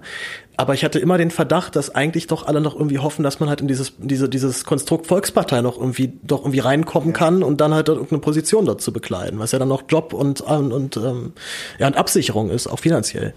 Ja, genau. Weil man darf nicht unterschätzen, dass es hier nicht nur um Mandate geht oder Ministerposten, sondern da hängt ja ein riesen Rattenschwatz dahinter. Also erstens gibt es natürlich eine Menge äh, Parteiämter, also auch bezahlte ähm, in der Organisation. Das ist ja eine Riesenorganisation, immer noch die SPD, wo ja auch ganz viel ihr Geld damit verdienen, dass sie sozusagen Geschäftsführer im Unterbezirk sind oder sonst was bezahlt werden. Und die sind, die werden natürlich dafür bezahlt, dass sie loyal sind und dass sie sozusagen natürlich solche Revolten auch äh, nicht zulassen. Das heißt, und der das irgendwann mal machen möchte, irgendwann mal einen bezahlten Job bei der Partei haben, auch der wird sozusagen sich unterordnen. Und dann gibt es bei Ministerien, in Bundesämtern, in Landesämtern. Da wird man ja überall reingehieft, aber natürlich nur, wenn man schön brav ist und sozusagen nicht Krawall macht. Das heißt, man darf nicht unterschätzen, ähm, wie viele Leute es gibt, die Karriere machen wollen und irgendwo davon profitieren wollen, auch finanziell profitieren wollen. Ähm, und in so einer Riesenorganisation. Und selbst wenn das bröckelt und selbst wenn man weniger wird, vielleicht gibt es doch noch einen Ministerposten, vielleicht gibt es doch noch einen Dezernenten in der Stadt. Und ähm, das habe ich zu häufig erlebt. Und wenn man halt erlebt, dass man älter wird und die Jüngeren oder die Jusos äh, viel rebellischer ist als das, was die Jusos machen, da muss man sich halt irgendwann mal Gedanken machen. Ne? Also wenn die Users eigentlich die sind und die sagen, irgendwie der, der tickt aus oder äh, der ist zu rebellisch oder der ist zu aufmüpfig, ähm, obwohl sich vielleicht die Inhalte teilen, dann ähm, muss man muss man sich irgendwann Gedanken machen, ob man noch richtig ist oder ob ob die Users noch richtig sind oder die Partei noch richtig ist. Und die, da musste ich dann die, die Schlussfolgerung ziehen, weil ich glaube, diese Partei will sich nicht wirklich reformieren. Sie will bestimmte Schritte gehen, sie will sich bestimmten Bereichen öffnen, aber sie muss sich wirklich grundlegend reformieren. Und zwar nicht nur in der Struktur, bei den Inhalten ähm, und auch bei dem Auftreten in der Öffentlichkeit. Und das ist, ähm, das ist zu viel. Dann gibt es ein flottes Design. Das war eigentlich, also dieses Debattencamp war, finde ich, symptomatisch. Es gibt ein flottes Design, da wird man ein bisschen moderner, man spricht auch mal ein bisschen die, Jugendlichen an. Aber es wird das Gleiche am Ende damit gemacht, wie es bei Regionalkonferenzen, die konservativ abgelaufen sind, immer gemacht wird. Es verschwindet danach alles in der Schublade und die ganzen Ergebnisse, darüber wird, wird nicht mehr geredet. Und das ist genau, das habe ich zu häufig erlebt, dass es zu häufig Analysen gab ähm, und auch gute Diskussionen gab, die dann aber keine Auswirkungen hatten auf die Politik. es liegt dem ja alles so ein bisschen immer zugrunde, dass es so eine bestimmte Linie gibt, politisch, die gefahren wird. Also es gibt eine, eine Entwicklung und die ist mehr wieder um, unumkehrbar. Und überraschenderweise wirst du ja sowohl im, wir mal, traditionell linken Lager als auch im rechten Lager Anhänger dieser, dieser, also, oder dieser, dieser Idee letztendlich finden. Oder zumindest dieser Vermutung. Und es sorgt ja aber auch gleichzeitig so ein bisschen dafür, wie ja bereits gesagt, Leute gehen nicht mehr in die Politik, dass man sich so gewissermaßen hilflos fühlt. Also die bestimmten wirtschaftlichen Entwicklungen werden einfach dann gegangen, die werden dann durchgezogen. Äh, bestimmte Bereiche unseres Lebens werden jetzt einfach komplett digital dann sein. Das ist jetzt einfach so. Oder was ja auch immer so ein, also diese Polizeiaufgabengesetz, wo man auch das Gefühl hat, das ist jetzt irgendwie so Usus, das wird jetzt gemacht und da wird jetzt auch nicht mehr lange drüber debattiert. Was sind denn wir, für den Normalbürger dann noch die Möglichkeiten, dagegen zu protestieren, sich dagegen einzusetzen, wenn zumindest so mein Gefühl nach die, die Parteien da eigentlich nicht mehr eine große Rolle drin spielen oder gar nicht mehr diesen Einfluss haben darauf? Naja, einmal die Straße. Also ich glaube schon, dass die Future-Bewegung einiges ins Rollen gebracht hat ganz andere Diskussionen bringt. Deswegen glaube ich schon immer noch, das müsste in anderen Bereichen auch gemacht werden. Ein bisschen haben wir das bei Mieten und, und so. Und ich glaube schon, dass das immer noch eine, eine Rolle spielt. Aber ich glaube, man muss sich auch stärker organisieren. Also Bewegung ist das eine, die entstehen teilweise unorganisiert. Das ist auch ganz gut so, weil dann sind sie natürlich entstanden. Aber man muss es auch irgendwie, glaube ich, immer noch organisiert angehen. Also sowas wie eine APO ähm, in modern müsste es immer noch geben und dann mit eigenen Medien, mit eigenen ähm, Instrumenten da vorzugehen, weil auf die klassischen Medien darf man auch nicht, mit denen darf man auch nicht rechnen, weil im Prinzip, sage ich mal, das ist hier eine Käseglocke, ein Gemisch aus Politikern, Journalisten und Lobbyisten, die das die ganze Zeit mit sich zu tun haben und die auch glauben, dass sie das hier richtig machen und dass das vielleicht so, ein Sturm ist, der, der aber irgendwann vorbeigehen wird und dann sie werden übrig bleiben. Und ähm, dass sie sehen nicht, dass, dass die Zeiten sich komplett ändern und dass es auch riesige Gefahren gibt, weil das ist genau das, was sie nicht begriffen haben. Egal welche Ergebnisse die AfD holt, es wird ja entweder werden die, wird die Bevölkerung dafür verantwortlich, die sind zu doof, also gerade die, die, die äh, blöden Ossis, die haben es nicht begriffen und die brauchen nochmal Demokratie-Nachhilfe. Und ich sage das jetzt mal sehr überspitzt. Ähm, oder eben ähm, diese, diese bürgerliche Zwischenschicht, denen es ja gar nicht so schlecht geht, das sind die ewig Meckerer und das ist irgendwie klar, das ist das oder das sind sowieso Nazis.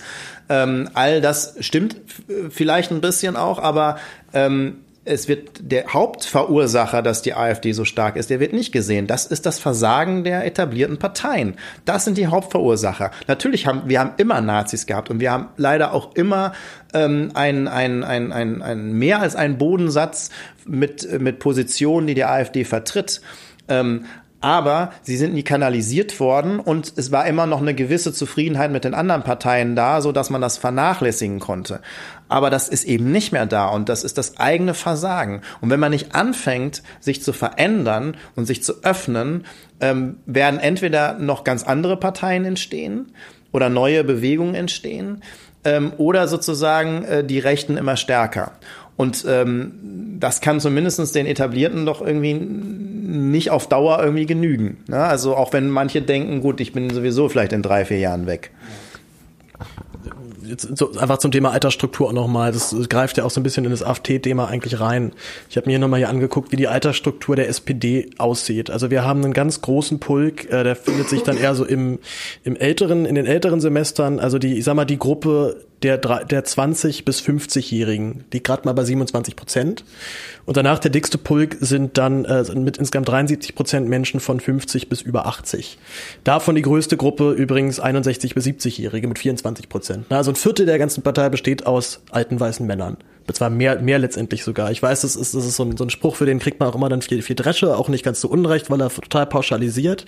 Aber ich merke halt dann doch leider immer wieder, ich sag mal so ab so einer Grenze von, sagen wir mal so bei 50, also du bist da noch knapp drunter, dass man halt doch noch einfach ein, einfach ein anderes, ähm, eine andere Form von, oder einfach ein paar andere Ansichten dann doch nochmal findet. Also ich glaube schon generell Arbeit mit Internet sowieso oder generell mobiles Leben auch nochmal einfach entscheidender ist. Du bist ja auch durch deinen Beruf dann da äh, sofort einmal rangeführt worden.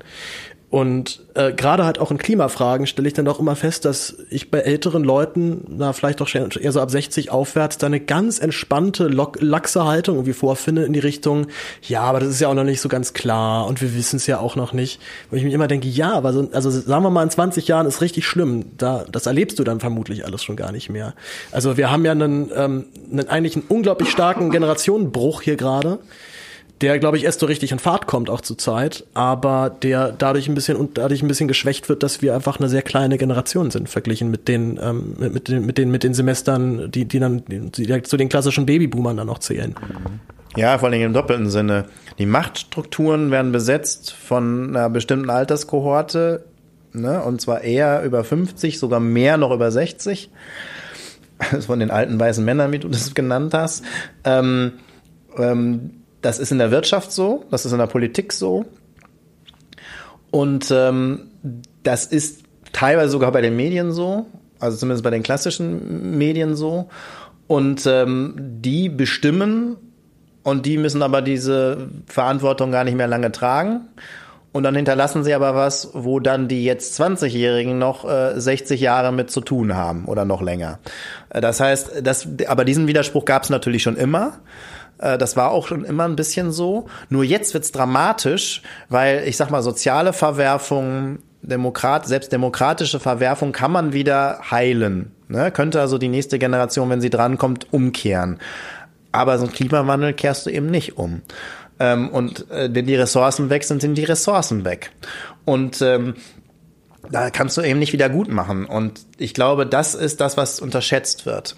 Und deswegen glaube ich, müssen die jetzt Jüngeren viel stärker auf ihr Recht pochen und auch viel stärker mit eingebunden werden. Und das wollen sie nicht gerne hören, auch schneller in die Parlamente. Also so eine Bewegung, ich finde es richtig, dass sie außen ist, dass sie sich auch parteipolitisch raushält oder nicht, nicht, nicht Präferenzen zu stark äh, rausgibt aber die müssen auch in die Parlamente.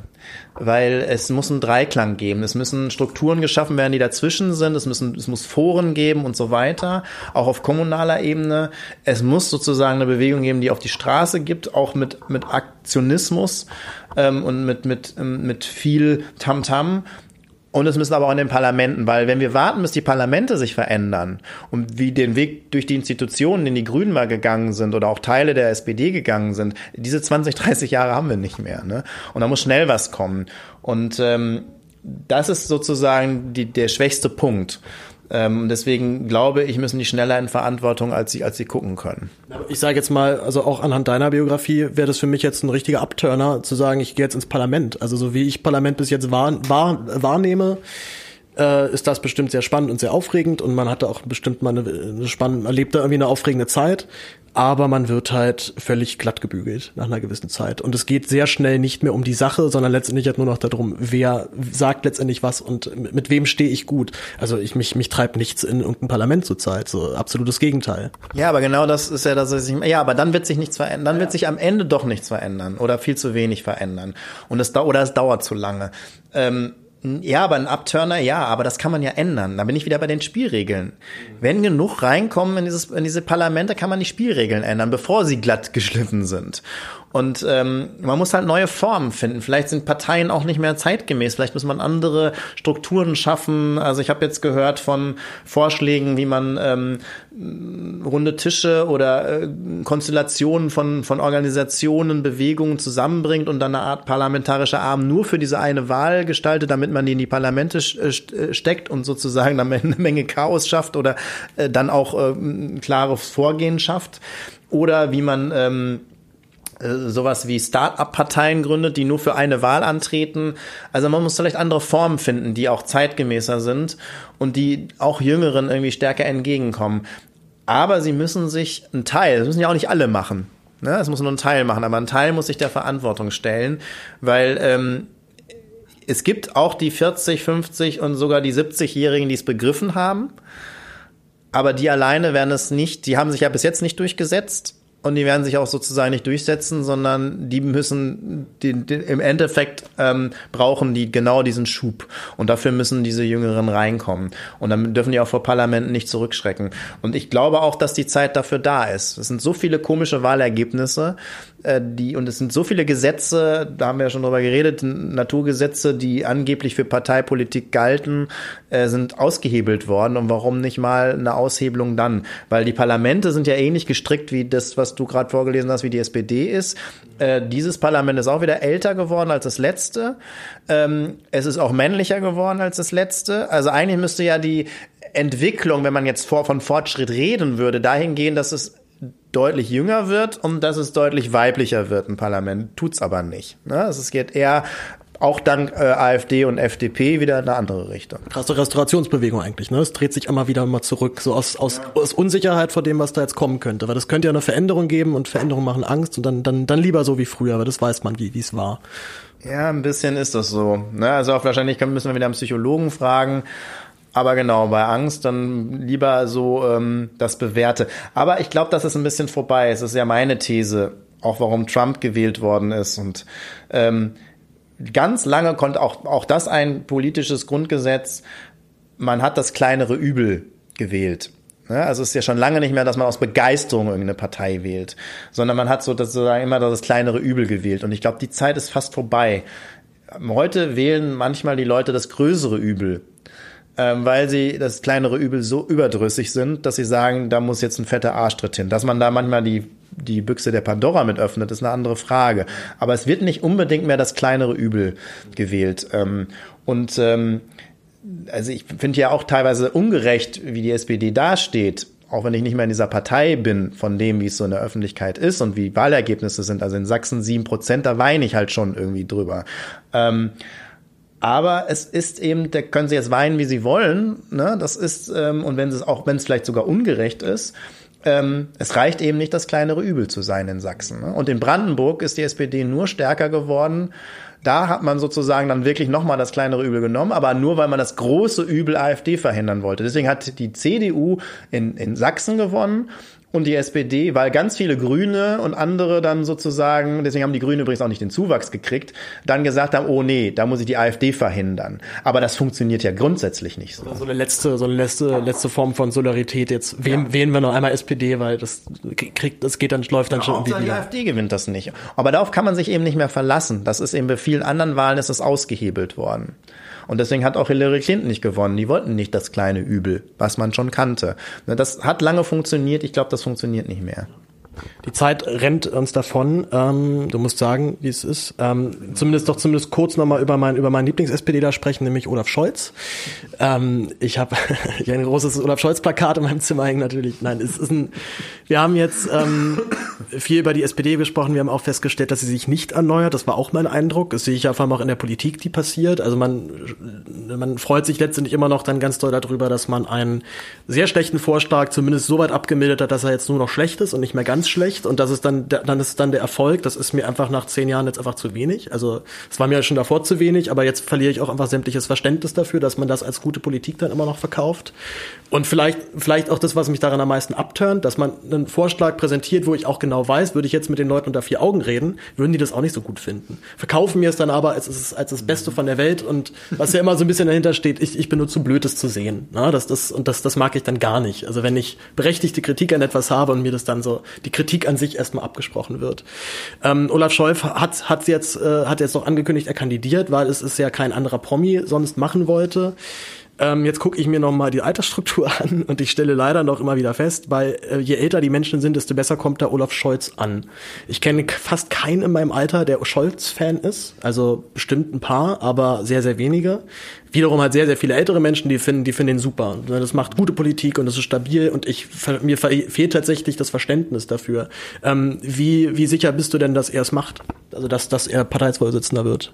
Ja, ich befürchte, dass er sich am Ende durchsetzen wird. Genau deshalb, weil die Parteistruktur so ist, wie sie ist, ähm, weil sie ihn kennen, weil er auch gepusht, der hat natürlich jetzt auch wie ganz andere Medienmöglichkeiten, äh, tritt ja auch ständig jetzt irgendwo auf, was die anderen nicht haben. Und aber auch, weil das auch wieder typisch ist, die eher bisschen linker, progressiveren Leute sich nicht abgesprochen haben, sondern sechs verschiedene Paare bilden müssen, die gegen Olaf Scholz antreten, wo eventuell schon im ersten Wahlgang alles vorbei sein könnte, anstatt irgendwie mal sich zusammen, dass mal Jusos, äh, Parteilinke, Fraktionslinke, wer auch immer mal sich zusammensetzt und guckt, welches Paar sie aufstellen, was dann gegen Olaf Scholz äh, sozusagen äh, antritt oder überhaupt antritt, haben sie sich total zersplittert. Das ist halt auch so typisch und am Ende werden sie sozusagen eventuell alle verlieren. Ich würde aber Borjans und Essens würde ich sozusagen eine, eine gewisse Chance geben, wenn es einen zweiten Wahlgang mit ihnen gibt und alle anderen sich dann dahinter stellen. Ähm, aber ich befürchte, dass, dass er am Ende doch das Rennen macht, genau wegen dieser Struktur. Ähm, was ich allerdings auch sagen muss, manchmal ist mir dann so einer lieber, weil was ich jetzt mitgekriegt habe, ist, als es zum Beispiel um die schwarze Null ging, die ich ja schon immer abgelehnt habe und immer schon für, für völlig daneben fand, er steht immerhin dazu. Da stehen jetzt andere, die gegen ihn antreten und tun so, als wenn sie schon immer große Feinde dieser schwarzen Null waren. Und ich habe sie aber im Bundestag erlebt, wie sie das verteidigt haben, wo einige wenige in der Fraktion, so die ich gehörte, dagegen gestimmt haben damals. Und das finde ich auch wieder so typisch bisschen verlogen, so wie jetzt irgendwie viele SPDler auf einmal Klimaschützer geworden sind und sie es äh, aber niemals waren. Ähm, da steht er, glaube ich, eher ein bisschen zumindest ein bisschen ehrlicher da. Aber grundsätzlich ist auch klar, was passiert, wenn er gewählt wird. Dann ist sozusagen der Kurs endgültig zementiert der SPD. Ja, ich, ich habe bei Scholz wirklich immer das Problem, dass ich ähm, so Absatz zwei abschalte und wirklich mir nicht mehr, also ich nach seinen Redebeiträgen dir nicht sagen könnte, was er jetzt genau gesagt hat. Und das aber offensichtlich bei so vielen so gut anzukommen scheint. Wie, wie, wie kannst du dir das erklären, dass dann, dass so eine, dass, also ein, ein, einzige, ein einziger Absatz voller Phrasen dann letztendlich bei Leuten verursacht, dass sie sagen, das ist aber mal eine schöne, gute Aussage, damit kann ich was anfangen. Naja, er ist kein Lautschläger, das glaube ich schätzen viele. Das ist ja auch bei Merkel immer gut angekommen. Und man darf eben nicht unterschätzen, dass ganz viele Umfragen ja gemacht werden, nicht innerhalb der SPD, sondern der Gesamtgesellschaft. Und natürlich äh, CDU-Leute finden Olaf Scholz super. Ne? Also die haben ja gar keinen Unterschied gemerkt, ob jetzt Schäuble oder er Minister ist. Ich glaube, manche wissen auch gar nicht, dass der Minister da gewechselt ist.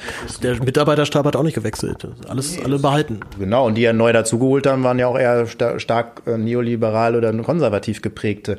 Also ich glaube, der könnte mit Schäuble jede Woche die Rolle wechseln und es wird keiner mitkriegen. Ähm, aber das schätzen viele. Dann gibt's die, doch diese konservative Einstellung irgendwie, naja, den kenne ich und das ist ein Gesicht, was schon lange dabei ist und dann wird schon, äh, der wird ja nicht umsonst da sein und sozusagen dem vertraue ich dann eher als jemand Neues, der mir nichts sagt. Das spielt auch immer eine Rolle. Ja, und dann nochmal, ähm, ja, die haben sich gut abgesprochen. Seeheimer, Netzwerker und was da so alles rumläuft in der SPD, die haben nicht mehrere Paare aufgestellt, sondern der Klingenball ist ja deswegen nicht angetreten und ein paar andere auch, weil die sich nicht die Stimmen wegnehmen. Deswegen konzentriert sich das auf Olaf Scholz. Hätten ja auch noch ein paar andere antreten können, haben sie aber nicht gemacht. Und äh, die eher linken immer mit, mit Vorsicht zu genießen in der Partei. Ähm, die haben sich dann auf sechs Paare aufgeteilt. Also auch deswegen erhöht das natürlich die Chance. Dadurch, dass Kühnert jetzt auch nicht kandidiert hat, ist natürlich auch nochmal für so die, die Juso ist ja auch nochmal schwierig, obwohl er ja als ähm, mit Saskia Esken und Walter Borjans? Mhm. Hans Walter Bohr? Norbert. Norbert, Norbert. Norbert Walter. Walter Borjans. Okay. Borjans. Wir genau. lassen es beim, beim, beim, bei seinem Nachnamen. Ähm, doch zumindest ja auch von ihrer Biografie so jetzt irgendwie war, dass ich sage, okay, das könnte vielleicht tatsächlich was werden. Das könnte dann eine neue, eine neue Parteiführung auch wirklich sein. Aber ich frage mich dann auch immer, was nützt denn da eine Doppelspitze, wenn die dann letztendlich von einem, von einem SPD-Vorstand sitzen, der mit ihrer Politik nicht d'accord geht? Ich hätte mich gefreut, wenn er kandidiert hätte. Alleine als Symbol. Ähm und ich finde seine Begründung auch nur so halb äh, nach dem Motto, die Jusos haben eine andere Rolle und müssen die Partei treiben. Ich meine, wenn er Parteivorsitzender werden würde, dann ist er ja kein Juso-Vorsitzender mehr, dann wäre ja jemand anders. Und ich würde lieber Jusos haben, die dann äh, den Kühnert treiben. Also von daher fand ich das eine schwache Ausrede. Ähm, ich hätte es gut gefunden, wenn er kandidiert hätte. Und ähm, mit einer Doppelspitze hätte man auch nicht sagen können, oh, der ist ja viel zu jung und dies und jenes, das hätte man ja dadurch ausgleichen können. Also dadurch ist so ein bisschen wirklich so ein Zweikampf außen vor, obwohl ich eben auch glaube mit Walter Borjans und ähm, Esken, dass, dass es eine gewisse Chance gibt, ähm, weil es ja auch sehr interessant ist, äh, weil Walter Borjans ja ähm, Justiz, äh, ähm, ja, Justizminister in, in NRW war, in, also einem sehr bevölkerungsreichen Land und damit natürlich schon so ein bisschen eine Gegenstellung auch zu dem hat, weil er ja dann auch eine andere Politik vertreten hat, als die Olaf Scholz vertritt. Trotzdem, selbst wenn er sich durchsetzen sollte, der wird die ganze Nomenklatura, Willy Brandt-Haus, diese ganzen Leute, die in der Partei untergekommen sind, in Ministerien sitzen und so weiter, äh, wird er gegen sich haben. Äh, den, die wollen Scholz und Co. und diese Politik weiter betreiben.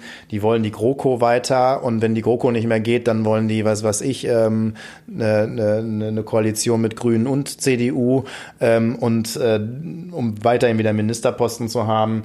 Und da weiß ich nicht, ob ob die beiden die Kraft hätten, da zu widerstehen. Das hat schon andere in der Partei kaputt gemacht. Corbyn hatte diesen mega Gegenwind, aber der hatte eine Bewegung ähm, die ihn unterstützt haben. Diese Bewegung gibt es in der SPD nicht.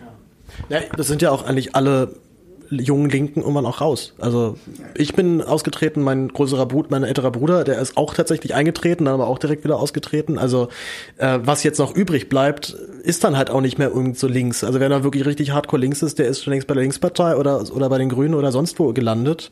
Und letztendlich bleibt dort halt dann irgendwie so ein, so ein Pulk ja, das der, der, der halt, der, der, Rest, der halt mit der Politik eigentlich immer einverstanden war, die letzten Jahre gemacht wurden und die nicht zufällig in Hartz IV reingerutscht sind zum Beispiel. Ne? Und ein paar Versprengte und natürlich ein paar, das darf man nicht unterschätzen, ähm, aber die machen dann auch nicht die, die das Gros aus, schon ein paar, die gesagt haben, ich bin jetzt so lange in dieser Partei und ich wechsle da jetzt nicht mehr oder ich trete nicht mehr aus.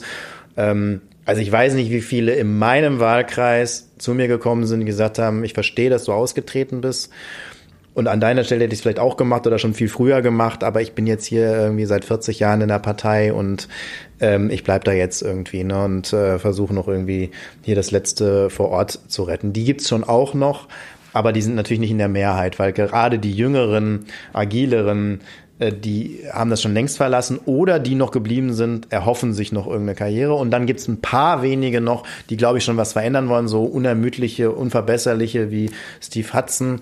Ähm, ich befürchte aber nach, wenn Olaf Scholz sich durchsetzt, dann werden auch die ähm, das Feld räumen. Habe ich dir erzählt, wie ich das zweite Mal ausgetreten bin? Oder ich habe ich hab, ich hab, ich war ja schon einmal ausgetreten und als es dann schon wieder so weit war, ich dachte, das reicht jetzt eigentlich, hatte ich so ein bisschen das Gefühl, dass dass die jetzt mal dran wären und habe dann den Parteivorstand, zwar die Zentrale darüber informiert, äh, dass ich auch noch Mitglied von der Partei Die Partei bin. Und dann hat es sage und schreibe zwei Wochen gedauert, da war ich raus. So, okay, mit dieser Doppelmitgliedschaft, ja. Doppelmitgliedschaft, ich glaube, es war Paragraph 12 Parteiengesetz, das geht nicht. Äh, und ich, ich klar, ich habe es natürlich darauf angelegt. Es war ja schon eine gewollte Provokation. Ich hätte nur nicht gedacht, dass das funktioniert. Ich hab, hätte oh, damit. So schnell geht, das ist interessant, weil normalerweise ja, geht ja. in der SPD nicht schnell. also das war, ich glaube, es gab erstmal noch E-Mail-Kontakt nach dem Motto, aber Sie wollen in der Partei bleiben. Und ich so, ja, ja, ich möchte gerne in beiden Parteien bleiben. Das ist für die Partei auch gar kein Problem, aber für die SPD angeblich.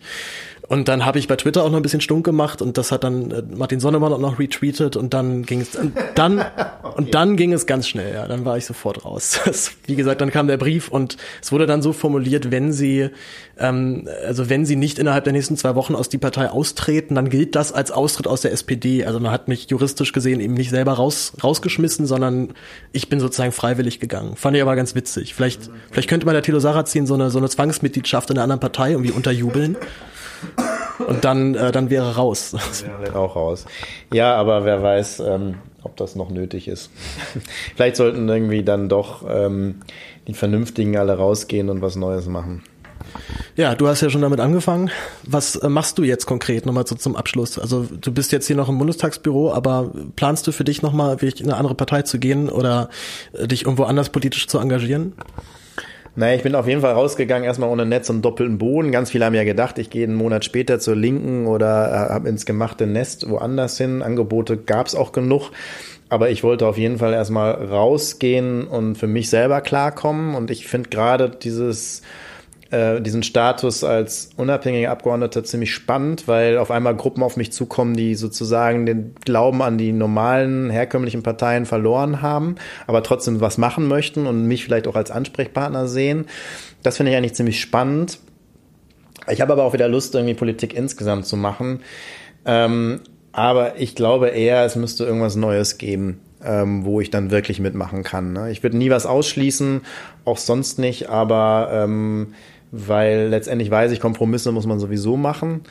Ähm, ich möchte aber nicht so wirklich vom Regen in die Traufe und wenn, dann glaube ich, müsste es eher was, was Neues geben. Weil was ich jetzt nicht so ähm, machen, also wenn ich jetzt nochmal irgendwo Mitglied werde, dann dann glaube ich, muss es das auch sein. Ja, sonst äh, sollte ich dann vielleicht auch aufhören mit Politik, zumindest irgendwie Parteipolitik. Ähm, aber gerade finde ich irgendwie diesen Status eigentlich ziemlich gut. Also die Partei würde dich bestimmt mit Kusshand nehmen. ja, ich finde es auch irgendwie ganz cool, weil ähm, also für mich ist die Partei deswegen ganz gut, weil ähm, es gibt ja häufig die Ausrede, naja, ich habe jetzt die AfD gewählt oder sonst was, um den anderen, äh, also als Protest. Ich finde, wenn man Protest deutlich macht, dann macht man den Stimmzettel ungültig oder wählt die Partei. Na, dann kann man das irgendwie deutlich machen. Ähm, ich habe aber auch ein bisschen Angst, dass sie mittlerweile so ein bisschen das progressive Feld abschöpfen, wo sozusagen dann Stimmen verloren gehen. Ähm, deswegen würde ich mir schon irgendwie noch doch eine Partei wünschen, ähm, oder eine Bewegung wünschen, die dann aber auch für Parlamente, für irgendwas kandidiert, ähm, wo ähm, das dann doch noch mal ein bisschen ernsthafter angegangen wird. Ne? Wobei mittlerweile ja auch die Partei ernsthafte Sachen macht, aber ähm, wo man sozusagen, ich glaube, es, es braucht, braucht auch mal einen Spaßfaktor, aber ähm, dafür sind sozusagen die Probleme jetzt einfach zu drängend. Schönes Schlusswort. Danke, Marco, fürs Gespräch. Danke auch. Alles Gute.